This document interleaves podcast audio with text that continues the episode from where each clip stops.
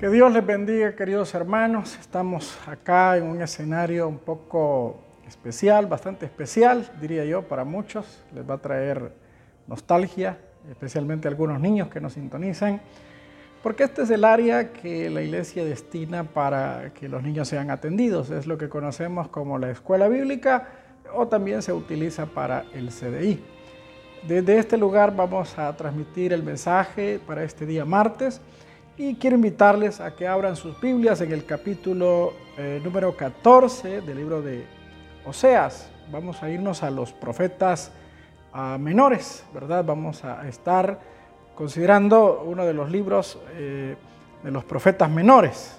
Menores se les llama no porque sean inferiores en cuanto a importancia, sino por la extensión de su profecía. La profecía de estos es más breve, más corta, el escrito básicamente es más corto que libros como Isaías, que sabemos que son libros grandísimos, y por eso se le llama profetas menores. Capítulo 14, versículo 4 al 7 dice, ah, yo sanaré su rebelión, los amaré de pura gracia, porque mi ira se apartó de ellos yo seré a Israel como rocío. Él florecerá como lirio y extenderá sus raíces como el Líbano. Se extenderán sus ramas y será su gloria como la del olivo. Y perfumará como el Líbano. Volverán y se sentarán bajo su sombra. Serán vivificados como trigo y florecerán como la vid. Su olor será como vino del Líbano. Amén. Oramos, Padre, que estás en los cielos, te pedimos esta hermosa tarde que nos hables a través de tu santa palabra, que nos ministres, que hables al corazón de cada uno de nosotros. Padre Santo, te damos gracias en el nombre de Jesús. Amén y amén. Bueno, acá encontramos una serie de promesas de restitución.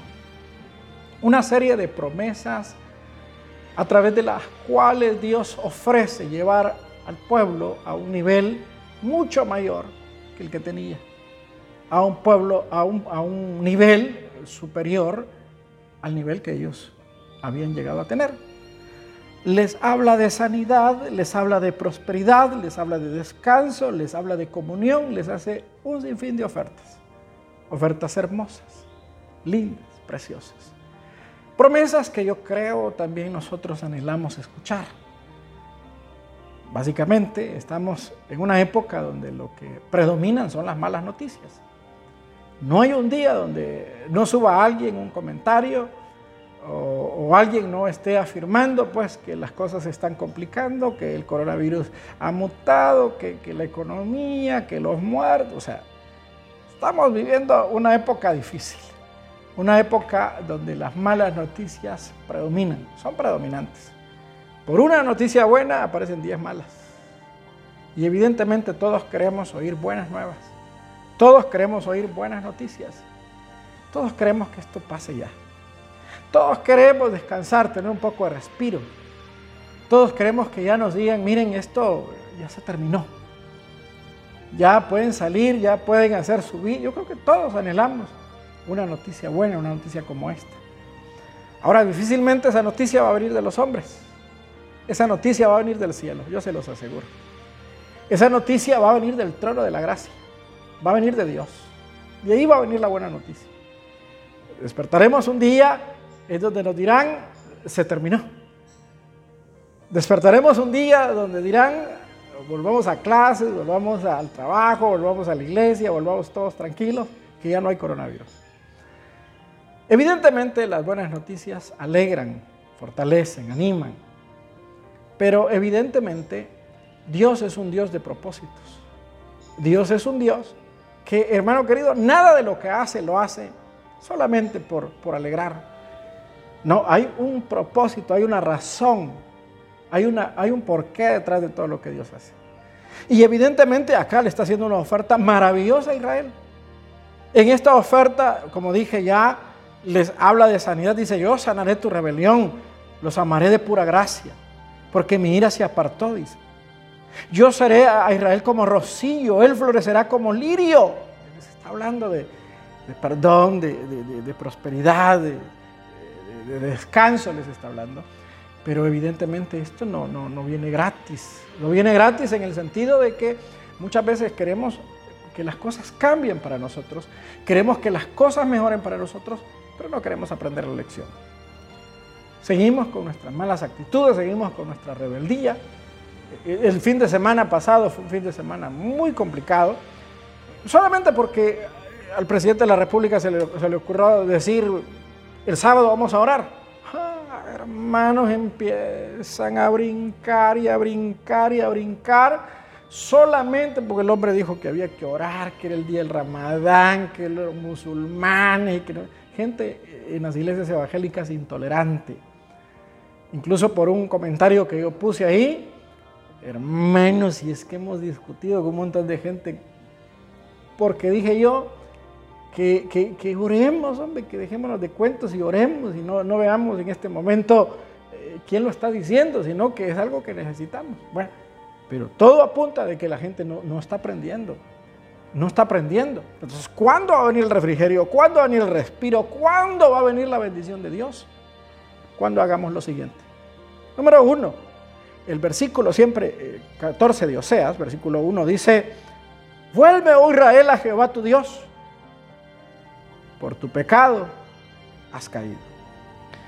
Yo creo que las noticias buenas van a venir cuando reflexionemos. Cuando reflexionemos qué es lo que nos ha traído hasta donde estamos. ¿Qué fue lo que nos puso en esta situación? ¿Por qué estamos acá?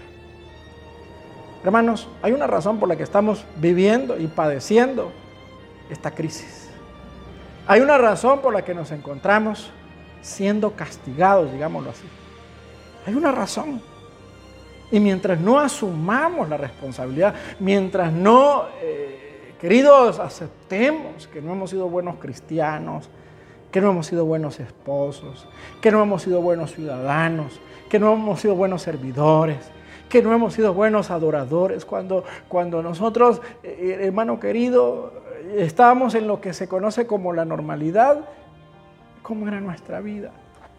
¿Cómo no nuestra vida? ¿Cómo, ¿Cómo vivíamos? ¿Cómo estábamos viviendo? ¿Cómo nos estábamos comportando? Hay una razón por la que estamos encerrados. Hay una razón por la que estamos siendo golpeados, siendo azotados. Uno, es fácil volver a ver al mundo y decir, es que el feminismo, es que los secuestros, es que las pandillas, es que el terrorismo, es que la corrupción del gobierno. Y todo eso es cierto, pero ¿Y la iglesia qué tal? ¿Y usted como cristiano qué tal? ¿Y usted como adorador qué tal? ¿Y usted como servidor qué tal? El mundo estaba perdido, lo sabemos. Pero ¿cómo estaba usted? Era excelente. ¿Cómo estaba yo?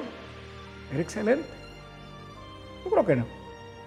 Yo creo que el Señor va a derramar o va a, dar una promesa o va a dar una noticia buena cuando nosotros hayamos reflexionado en nuestro camino y hayamos aceptado la parte que nos corresponde, la parte de la responsabilidad que nosotros tenemos.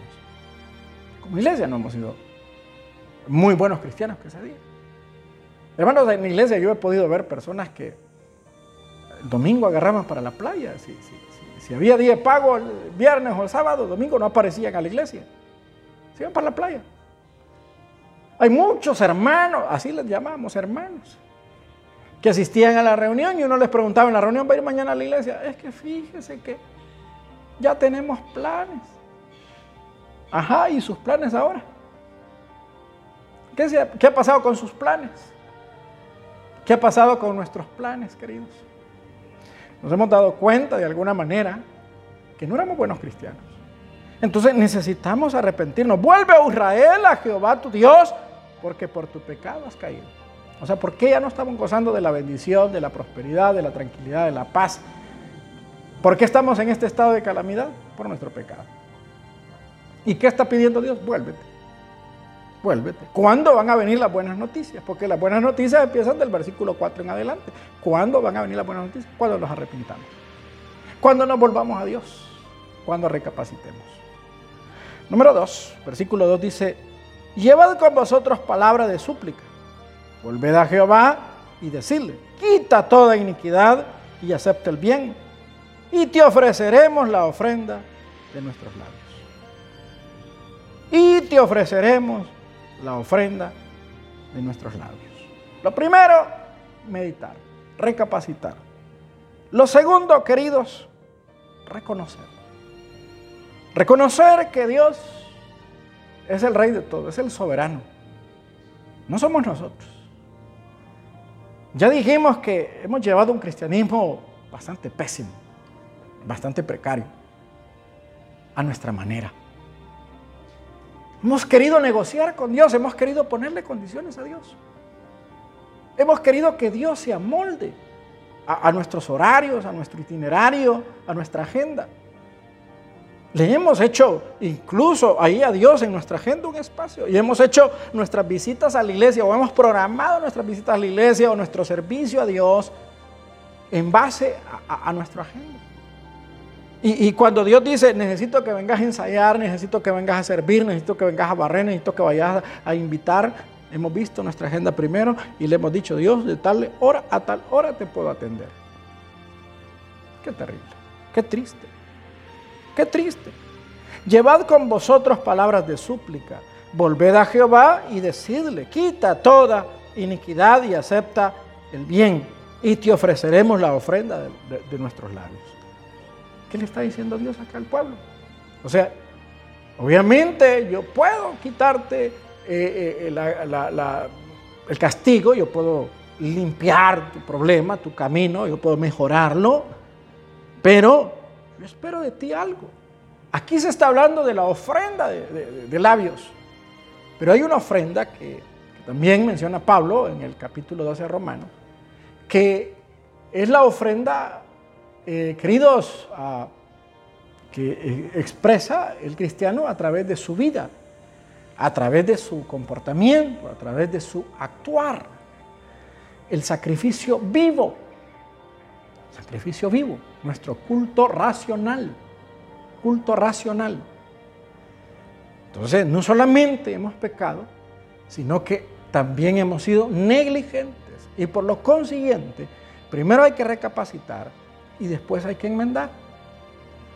Hay que ofrecerle a Dios o hay que hacer con Dios votos. Votos serios. O sea, se está hablando de volver a la normalidad, pero también se está hablando que volver a la normalidad, a la normalidad que traíamos, sería un desperdicio. Significaría que no hemos aprendido la lección. No se trata de volver a la normalidad, sino se trata de volver a una nueva normalidad. Una normalidad en la que Dios ocupe el primer lugar en nuestras agendas. En donde la adoración a Dios no sea algo opcional en nuestras vidas sino que sea algo programado en el sentido de, ser una prioridad. ser una prioridad.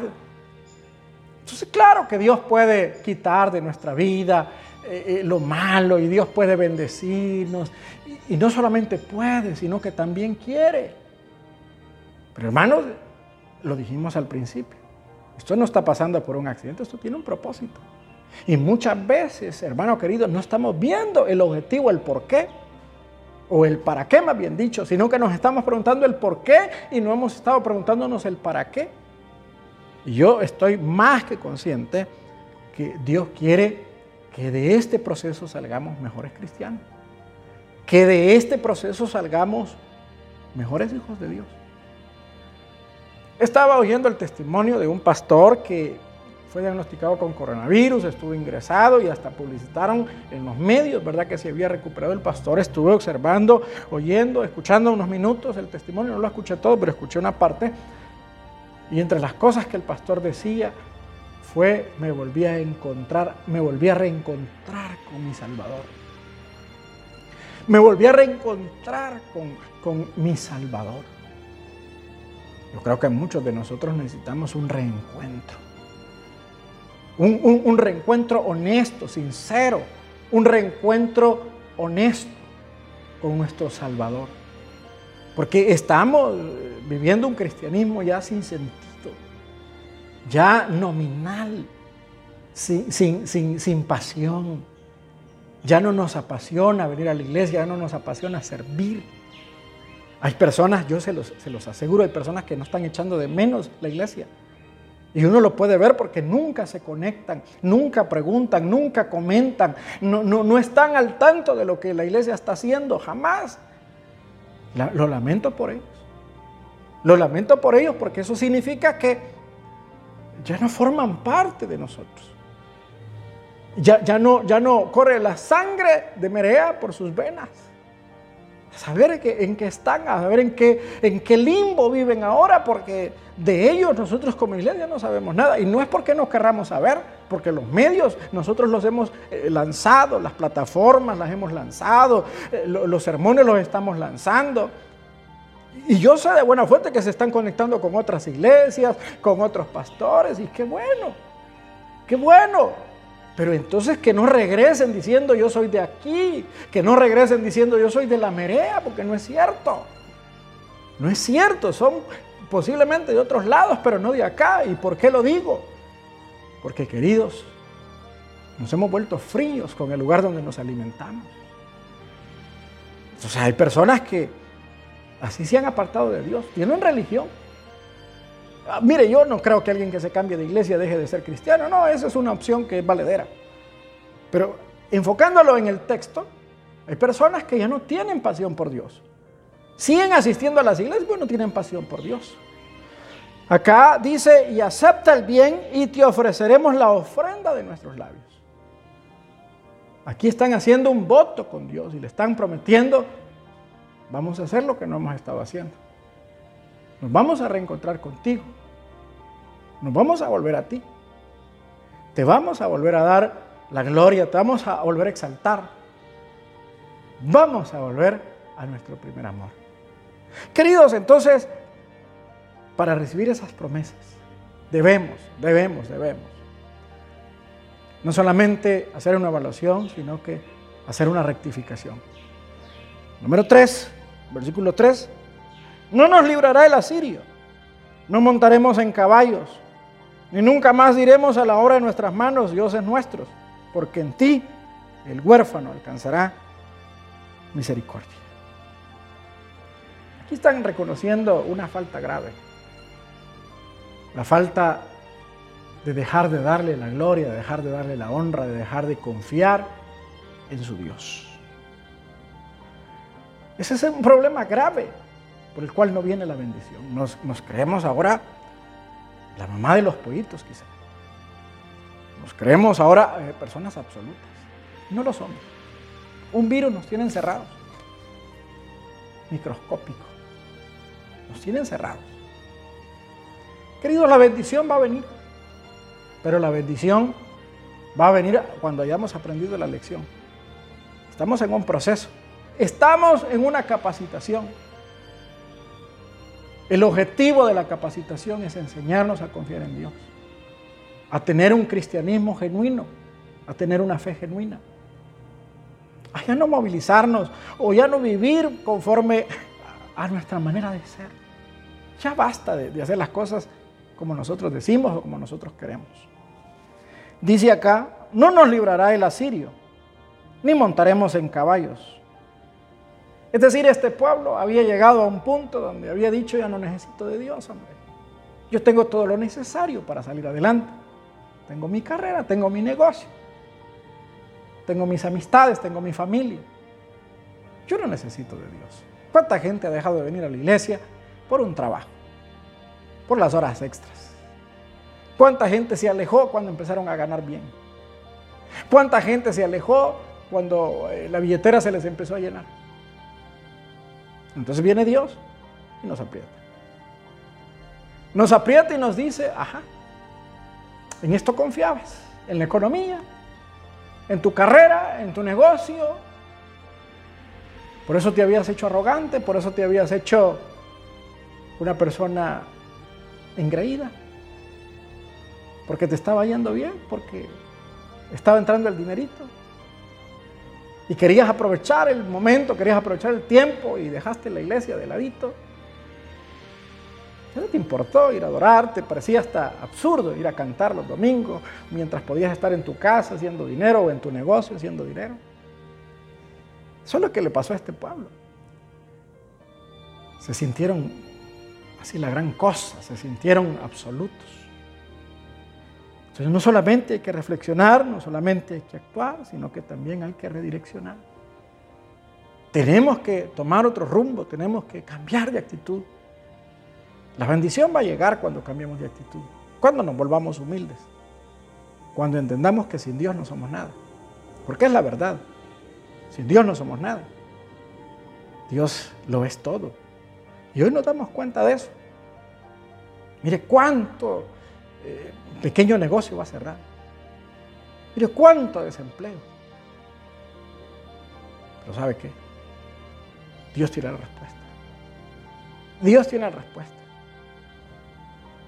Si, tú estás esperando una promesa como la que hace a partir del versículo 4, tienes que entender que hay que hacer un alto en nuestro camino.